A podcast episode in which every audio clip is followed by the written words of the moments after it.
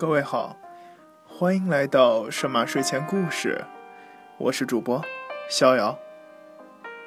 神马睡前故事每天晚十点前更新，更新的平台有荔枝 FM、网易云音乐电台以及 iOS 平台下的 Podcast。感谢各位的收听。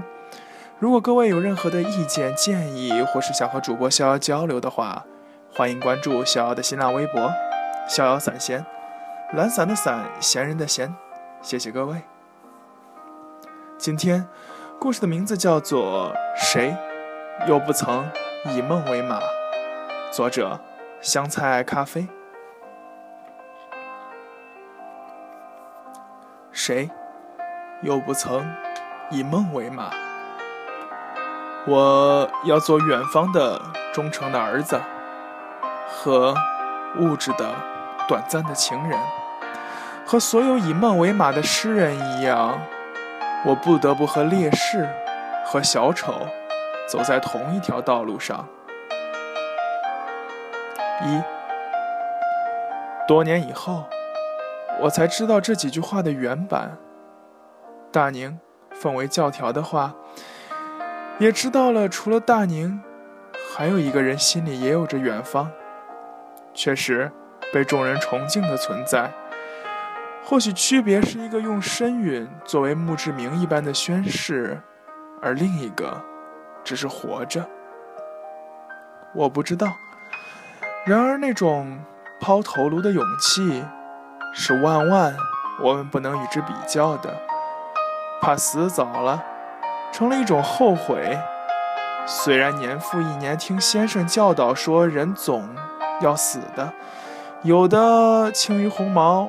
有的重于泰山，听着在理，但精神却不敢苟同。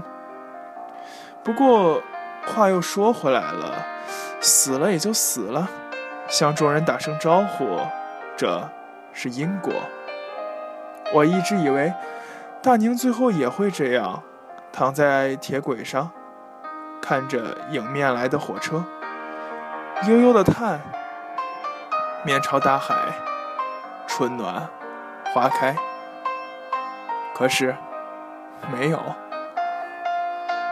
以前大宁是个特别酷的小孩，住在我隔壁的大杂院，家里从早到晚都有一个碎碎念的姥姥，这让我很讨厌，但却还是一有空就往他家里跑，因为大宁知道的很多，而且还会唱歌。我连普通话都说不利索的时候，就听他唱《光辉岁月》。他的声音很好听，不是那个年代会破音的老旧喇叭能比得上的。听上去那么洋洋盈耳。有时也跟我讲《堂吉诃德》。大宁，你真厉害！我一边吃着他家姥姥种的橘子，一边眼里放着光。以后再给我讲点别的。这个没意思。每到这个时候，大宁就看着我，淡淡一笑，然后挺直腰板。我得出去闯闯，和所有以梦为马的诗人一样，我不得不和小丑走在同一条路上。这句放在现在逼格破天的话，足以把那个时候的我吓个半死，甚至于我掏出了课堂笔记本。煞有介事的记录了下来，完全不知道这是拐弯抹角的嘲笑，因为他省略了劣势。我就这么呆呆的看着他，晌午透过橘子叶的阳光照射在他脸上，他就像是一个天然的圣人。然而，圣人也是得洗菜做饭的，阿宁更需要。因为他父母在本地一家国营厂子当临时工，洗衣做饭、打扫的活儿就全落在了他姥姥的肩上。大宁舍不得，所以一放学就会帮他姥姥干活。这时候，我就坐在边上跟大宁侃大山。他姥姥看不惯我游手好闲的样子，总会甩着手，一脸嫌弃：“你个娃，跟卖狗皮膏药一样的。”油腔滑调的，然而我的老师却不喜欢大宁，估计是上帝给他开了一扇门，就把他成绩这扇窗户给关上了。而且，老师对他回答问题那副愤世嫉俗又志得意满的样子，很是看不惯，甚至认为他写作的东西完全偏离主题。要是以前，这种言论是要被抓起来的。老师每次都当着全班的面这样评价大宁的文章，他总埋着头不说话。记得最后一次被老师批得凶了，他愤然站起来，说：“和所有以梦为马的诗人一样，我不得不和小丑走在同一条路上。”如今才发觉他的大胆，在他心里，老师也是小丑。我强忍住惊吓，没一个人敢出声。老师也好像被吓到了，默默地说：“让他下课，去办公室。”只记得他是哭着回来的，一个下午都在抄写课文。打那以后，就再没听老师批评过大宁的作文。就是每次大宁写完作文，都一脸肃穆，跟被日寇捉了的地下党似的。我也曾憋了半天问他说：“你老说的啥意思啊？你的梦是啥呀？”他悠悠的回答说：“我的梦是远方。”哎，要放现在啊，我肯定会毒打他一顿。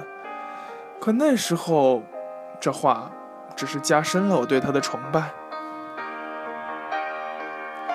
逐渐的，我越来越觉得自己跟大宁合得来。我们会一起讨论我们从哪里来的。如果没有被生下来，那么我们会怎样？如果我们都生在豪门望族，是不是还能像现在这样坐在泥巴墩子上说话呢？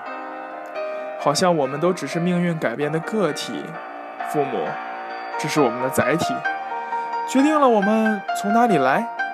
然而到哪里去，却可以由我们自己决定。想到这儿，彼此就承诺。以后要一起出去走走，看北京的鸡是不是蹲着也能起飞，而长城的墙是不是比我家的屋檐还要高？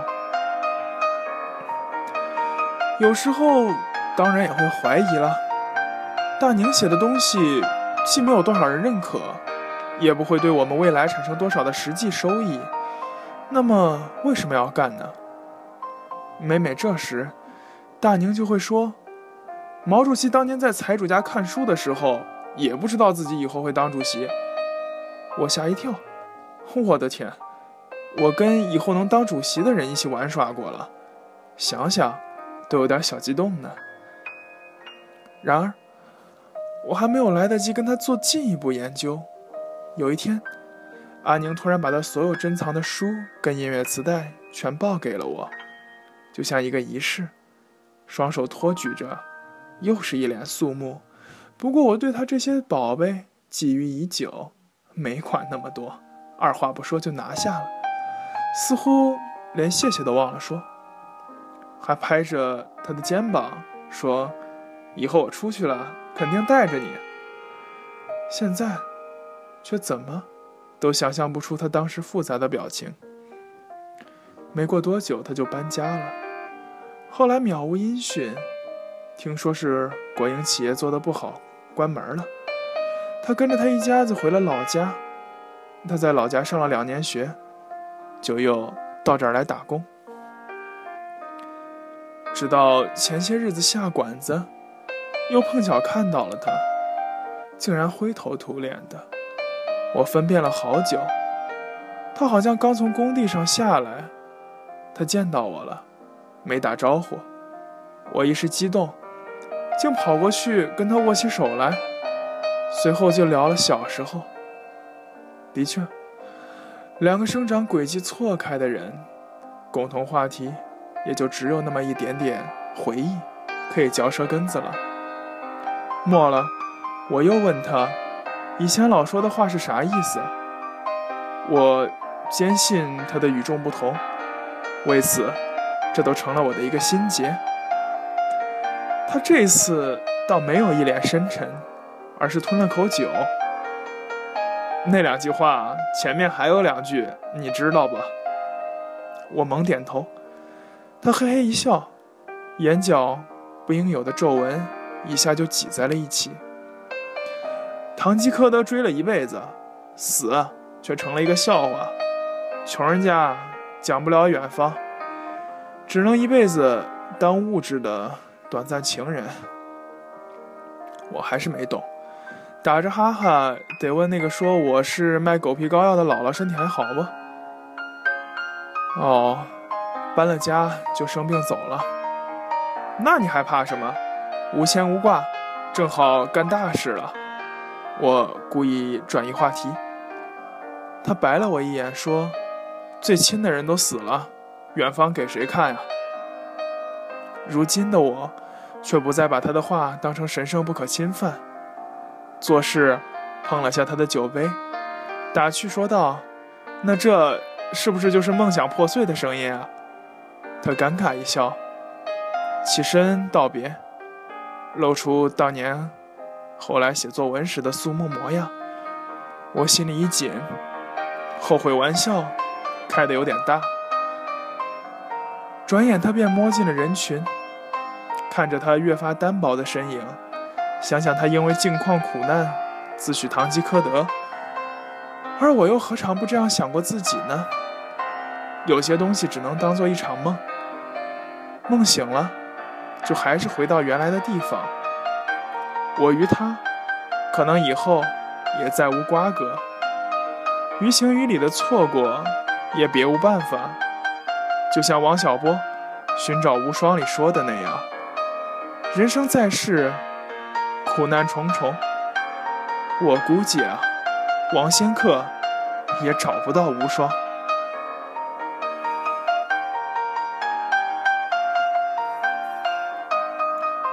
感谢各位的收听，今天的神马睡前故事到这里就要结束了。祝愿各位晚安，好梦，再见。